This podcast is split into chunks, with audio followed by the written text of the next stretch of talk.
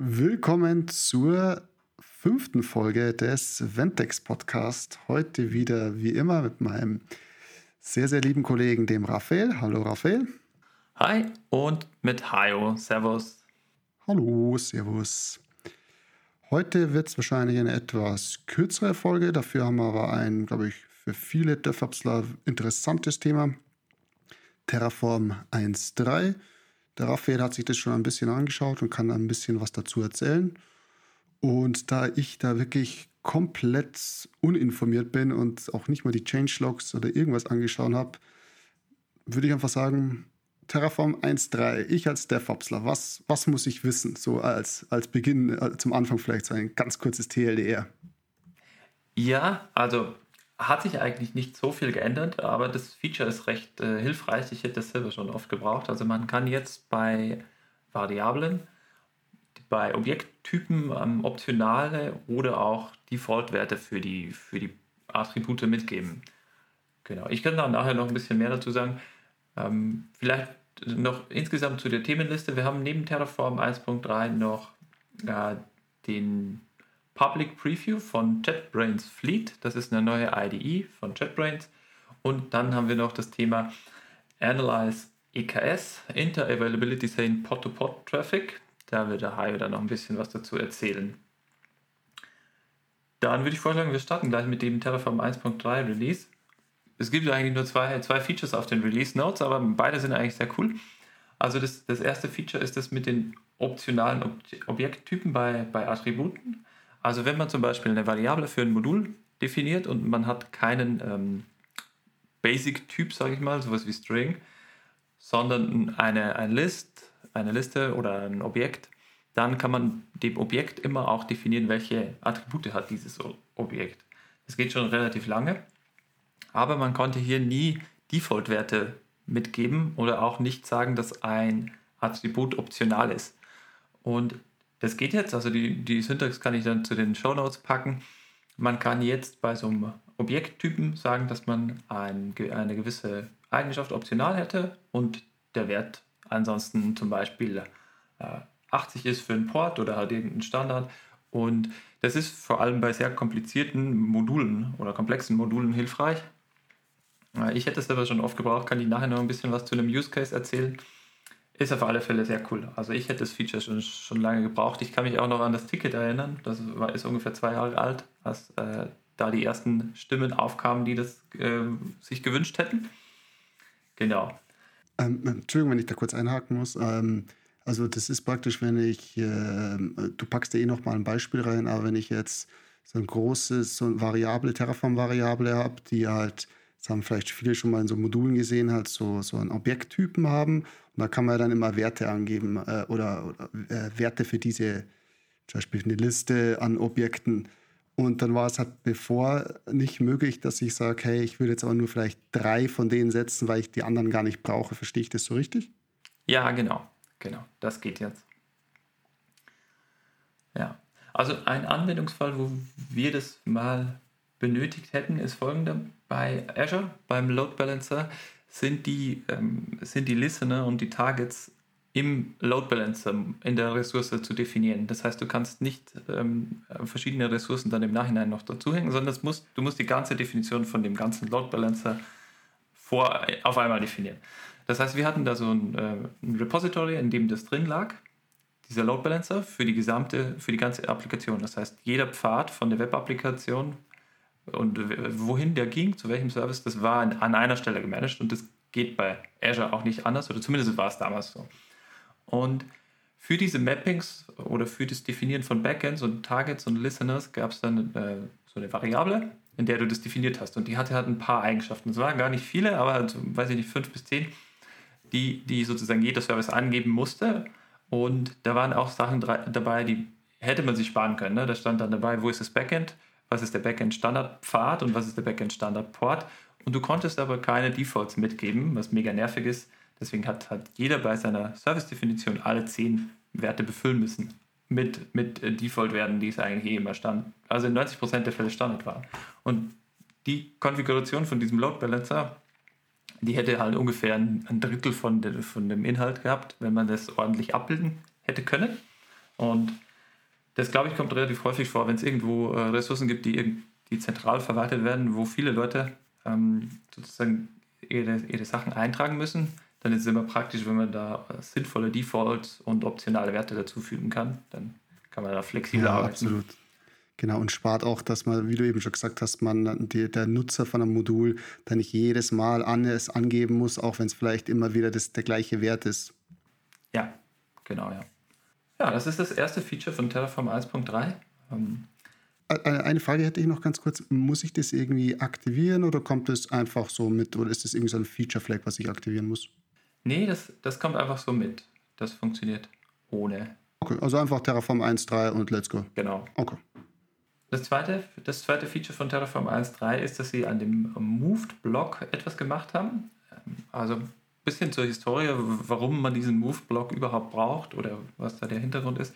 Es war so, vor Terraform 1.1 äh, gab es diesen Block nicht, der kam mit Terraform 1.1 und vor Terraform 1.1 ist es so gewesen, wenn ich im Terraform bei einer Ressource den Namen sozusagen verändert habe oder auch das von einem Modul in ein anderes geschoben habe, dann hatte ich entweder die Wahl, dass ich beim nächsten Terraform Apply die Ressource zerstöre und neu erstelle, weil sich ja der Name geändert hat, oder ich mache das manuell in der Command Line und gebe ein Terraform State, Move und dann, dass, dass die Ressource jetzt von A nach B geschoben worden ist. Das ist natürlich ein bisschen fehleranfällig, wenn man das in der Command Line so macht und es ist auch nicht gut nachvollziehbar. Und es ist aber auch nicht immer möglich, dass ich sozusagen sage, ja, ist mir egal, ich möchte, äh, also die EC2-Instanz kann ja jetzt abreißen und neu deployen. Wenn ich nämlich eine Datenbank habe und ich möchte dann Tippfehler ausbessern, dann schießt er die Datenbank ab und erstellt mir eine neue. Ja. Und das ist nicht immer gut. Das will man nicht, ja. Genau. Und deswegen gibt es eben seit Terraform 1.1 diesen Moved-Block. Da kannst du in den Terraform-Files angeben, dass du eine Ressource verschieben möchtest von A nach B. Kannst du halt auch deinen Typo zum Beispiel ausbessern oder was halt auch ganz oft der Fall ist, wenn so Projekte wachsen, dass man Ressourcen von dem Hauptprojekt in kleinere Module runterschiebt, sozusagen, damit es ein bisschen besser organisiert wird. Und das konnte man mit diesem Move-Block noch nicht machen, dass man die im Modul verschiebt, sondern man konnte die nur im gleichen Projekt sozusagen schieben. Und seit 1.3 geht es eben auch, dass ich das zwischen Modulen schiebe oder von meinem Hauptprojekt sozusagen runter in ein anderes Modul. Und genau, das ist jetzt das Neue an 1.3. Man kann die jetzt zwischen Modulen schieben. Äh, dieser Moved-Block, also ich hatte das jetzt noch nie genutzt, äh, ist es einfach so, das definiere ich einfach in meinem HCL-Code zu meinen Ressourcen zusätzlich dazu und das war's oder, oder wie funktioniert das? Genau, genau, genau so ist es. Du, das sieht ähnlich aus wie eine Ressource, also schreibst hin moved, dann eine geschwungene Klammer auf ähm, und dann musst du angeben von wohin nach wo. From und to, glaube ich, heißt oder from, ja, ich weiß gar nicht, wie die, wie die zwei Properties heißen, aber du gibst halt an von wohin und dann war's das.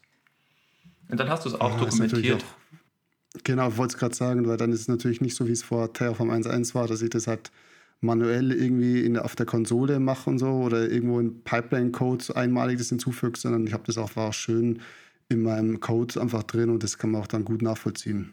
Ja, ja.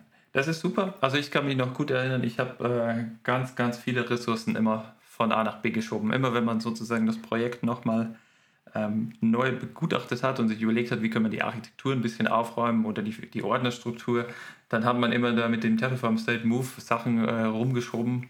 Äh, relativ lange auch, ne? so eine Stunde lang ein Modul irgendwo hinschieben, weil man was geändert hat, war gar nicht so selten. Und das sollte damit halt deutlich einfacher gehen. Ist halt so ein richtig typisches, ich sag mal, äh, Refactoring-Feature irgendwie, wie du schon sagst, wenn man initial hat man mal vielleicht alles irgendwie geschrieben, dann will man das mal wieder verbessern oder noch ein bisschen umbauen. Und da ist es natürlich super praktisch. Cool, dass da HashiCorp da auch solche Features irgendwie mitdenkt, finde ich. Das ist echt nice. Ja, voll, voll nützlich. Genau. Jo, das war es auch schon zu dem Terraform 1.3 Releases. Ähm, Release Notes. Hat sich nicht so viel getan jetzt, aber ich finde, es sind zwei sehr hilfreiche Features. Beides macht äh, den Code ein bisschen schlanker und ein bisschen aufgeräumter. Deswegen bin ich da voller Fan. Ja, auf jeden Fall. Das ist echt immer wieder. Weil ich muss sagen, beim 1.2er waren jetzt nicht so viel, oder zumindest habe ich nicht so viel mitbekommen, aber da muss ich sagen, es hört sich wieder schon nach einem größeren oder nützlicheren Release an, was man definitiv empfehlen kann, dass man da aktualisiert. Ja, genau. genau.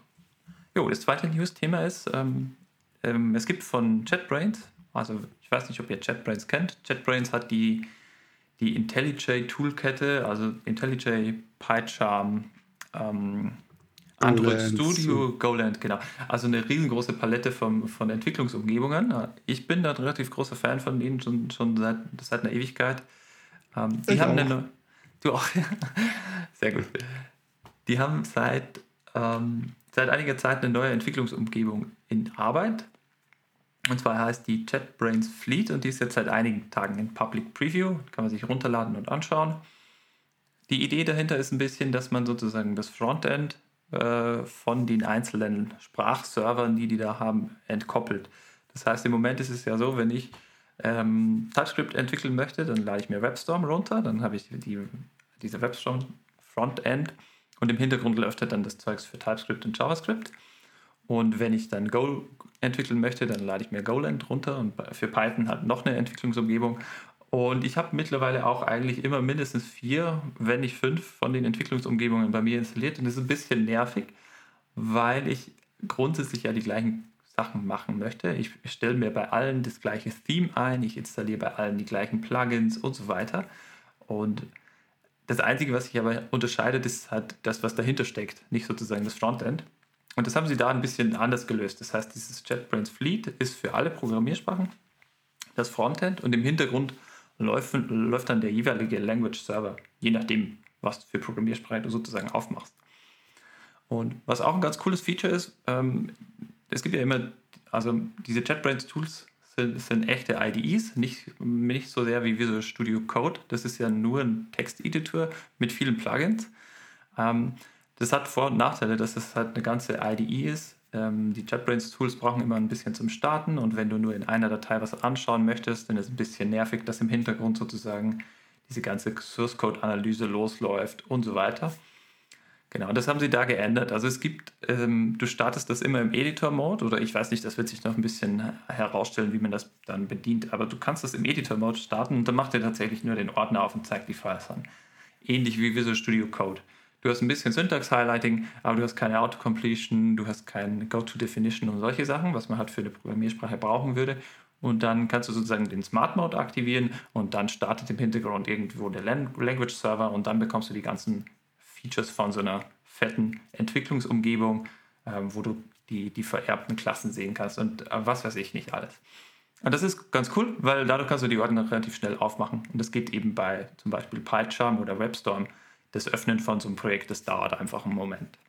Ja, genau, aber das muss ich sagen, hat mich zum Beispiel auch immer sehr gestört. Man will vielleicht nur mal schnell man, äh, irgendwie eine Datei auf der Konsole, ich habe da so mein äh, ID-Shortcut, einfach nur schnell eine File anschauen und dann startest es und dann dauert es erstmal, wie du sagst, bis der ganze äh, IntelliJ hochstartet, obwohl ich einfach nur eigentlich gar nicht viel editieren will, sondern einfach mir nur die File anschauen will. Und da bin ich immer mal wieder doch zu Visual Studio Code zurückgeswitcht. Aber jetzt mit diesem Fleet muss ich sagen, es hört sich natürlich sehr interessant an, dass man das, das auch diesen Use Case abdeckt. Was ich aber noch nicht so ganz verstehe, ähm, also ich zum Beispiel, ich nutze nur IntelliJ und habe halt dann die Plugins für Go, Python oder was auch immer halt äh, drin. Wie unterscheidet sich das jetzt zusammen? Also wo liegt da jetzt da der Unterschied dazu, dass wenn, weißt du, ich meine, wenn ich einfach IntelliJ habe und halt die Plugins, also ich habe nie die, die Goland zum Beispiel extra genutzt, weil es für mich halt einfach ausreichend war, IntelliJ mit dem Golang ein Plugin. Aber warum sollte ich da jetzt wegswitchen oder was wäre da der Vorteil von dem Fleet? Ähm, das wird sich noch zeigen, ob es Vorteile gibt. Also wenn man mit einer IDE auskommt, äh, weiß ich nicht, ob es so viele Vorteile gibt. Äh, es ist natürlich ein bisschen schicker aufbereitet. Das Frontend sieht ein bisschen moderner auf, aus, ist etwas aufgeräumter. Was sie auch noch in, integriert haben bei diesem JetBrains Fleet ist ähm, du kannst das Frontend und das Backend trennen. Also es gibt ja von JetBrains ein anderes Produkt, das heißt Space. Ja, ähm, genau, das habe ich auch schon mal getestet. Das ist eigentlich auch ganz cool. Genau, das sind diese, das ist so ein bisschen All-in-One für, für Entwickler. Du kannst dort Source Code verwalten, du kannst Tickets verwalten, du hast Chats dort und so weiter. Und du kannst es aber auch äh, zum Beispiel für ein Repository eine virtuelle Maschine starten. Du kannst es auch vorkonfigurieren, dass die Dependencies installiert sind und so weiter. Und JetBrains Fleet bietet sozusagen die Möglichkeit, das Ganze äh, mit, mit dem Space zu kombinieren. Das heißt, wenn du bei so einem Entwicklungsspace mitarbeitest, dann kannst du JetBrains Fleet start, starten bei dir lokal als äh, Frontend und das Backend läuft dann direkt bei Space sozusagen. Dann kriegst du eine virtuelle Maschine für das Projekt. Du kannst es beim Projekt natürlich auch vordefinieren, welche virtuelle Maschine da Sinn macht, äh, wie groß die sein muss, welche Libraries installiert sein muss, müssen und so weiter. Und dann kannst du lokal entwickeln starten, ohne dass du sozusagen Rechnerleistung brauchst, ohne dass du Frameworks installieren musst und so weiter. Hat, glaube ich, so ein bisschen die, die Idee auch von den, äh, bei GitHub gibt es das ja auch mittlerweile. Ich weiß nicht, wie es heißt. Das, die Kombination von Code Visual Studio. Spaces, Ja, genau. irgendwie sowas, irgendwie so, ja. Genau, das ist ja die Kombination von Visual Studio Code und dem von GitHub und das ist so ein bisschen die Kombination hier, dieses JetBrains Fleet und JetBrains Space. Ähm, genau, wird man noch sehen, was da alles kommt. Ich persönlich finde die, die Oberfläche ganz, ganz schick und auch das neue Keyboard-Schema ist ganz cool. Ist alles sehr gelungen. Äh, ich kann aber damit noch nicht arbeiten, weil es gibt keine Vim-Emulation bis jetzt. Und das, ja, ich kann mittlerweile nicht mehr tippen, muss ich ganz ehrlich gestehen. Ich schreibe auch immer in meine Notizen irgendwelche komischen Zeichen rein, weil ich, ja, Nutzt immer den Vim-Mode in IntelliJ? ja, genau, genau. Ah, okay. Aber wirklich, hört sich wirklich interessant an. Auch das, das, das ist für mich auch ein Riesenargument, dieses, diese Trennung von Frontend und Backend, weil da kannst du dann auch wirklich äh, von einem Think-Client irgendwie mit wenig Ressourcen arbeiten. Hast für dein Team einfach äh, so ein JetBrains Space irgendwo mit ein paar VMs, wo dann das Backend drauf läuft, schon vorkonfiguriert. Ist natürlich auch super cool zum Onboarden von neuen Kollegen. Nice. JetBrains machen einfach immer wieder wirklich coole Produkte. ja, ich finde auch. Ich finde auch. Bin gespannt. Jo, Ja, werde ich auch mal austesten. Dann jetzt so als kleiner Rausschmeißer, dann äh, eigentlich nur eine Empfehlung für alle EKS-User, äh, Operator, Plattform-Engineers, whatever. Ähm, wenn man natürlich HA nutzt in Kubernetes, wird man früher oder später ähm, auf ein Problem stoßen, dass man sehr viel Inter-AZ-Traffic hat. Ich glaube, ich hatte es auch schon mal hier im Podcast äh, erwähnt. Klar, wenn man jetzt zum Beispiel in Frankfurt alle drei AZs nutzt, immer auch mit mindestens drei Replikas läuft, vielleicht auch noch Redis, Memcache, was auch immer äh, am Laufen hat und die miteinander einfach sehr viel sprechen, ähm, kann es sehr viele Kosten verursachen, eben die äh, schon genannten Inter-AZ-Traffic-Kosten. Und da der AWS-Support wohl da so viele Anfragen dazu bekommen hat, haben sie jetzt auch einen Blogpost veröffentlicht, wo ähm, mit einem GitHub-Repo, dass man dann bei sich im Account deployen kann und dann äh, reichert es ähm, die VPC-Flow-Logs mit Metadaten aus deinem Kubernetes-Clustern, also aus dem äh, also Podnamen und so weiter. Das heißt, ähm, ich kann dann äh, über zum Beispiel, ich glaube, AWS Athena ist es, ähm, die VPC-Flow-Logs mir anschauen und äh, sehe dann aber auch, welcher Pod mit welchen anderen Pod spricht. Und das ist wirklich äh, wertvoll, weil ähm, ich zum Beispiel habe schon öfters mit den VPC Flowlogs versucht, das zu analysieren, aber man hat da halt nur IP-Adressen und das ist alles nicht so richtig eindeutig gewesen. Und das ist natürlich jetzt eine coole Sache, dass sie da, äh, ich glaube, es ist mit AWS CDK, mit in Python ähm, programmiert. Das kann man einfach bei sich deployen. Und dann wird das alles angereichert und man kann das halt auswerten, was er zum Analysieren wirklich, wirklich praktisch ist und äh, einfach um so vielleicht besser ähm, aufzuschlüsseln, hey, wo, wie findet denn der meiste Traffic statt? Also welche zwei Pods zum Beispiel sprechen denn am meisten miteinander? Da kann man ja dann auch wieder sagen, okay, müssen, können wir das vielleicht optimieren? Da gibt es ja auch sowas wie mit Locality-Based Routing, dass man sagt, es sollen Pods nur in derselben AC sprechen. Aber dazu muss man natürlich erstmal wissen, äh, wer überhaupt mit wem am meisten kommuniziert. Und da ist es wirklich ein super Blogpost, auch ein gutes GitHub-Repo. Ich habe es jetzt nur kurz mal bei mir äh, gedeployt und ausprobiert, aber es war wirklich genau das, was ich gesucht habe. Also sollte man sich definitiv mal anschauen, falls man auch das Problem hat oder einfach, falls man sein Traffic, äh, sein EKS, Kubernetes-Traffic ähm, genau analysieren will. mhm, klingt super, ja. Gut. So, dann war es das eigentlich schon wieder für diese Woche. Das ist mal ein bisschen eine kürzere Folge. Äh, nächstes Mal könnte es wieder etwas länger werden. Wir haben da schon etwas in der Pipeline, wollen da jetzt auch noch nicht zu viel verraten. Und dann sage ich einfach, hören wir uns nächste Woche, übernächste Woche spätestens. Genau. Danke fürs Reinhören und bis zum nächsten Mal. Ciao. Ciao, ciao.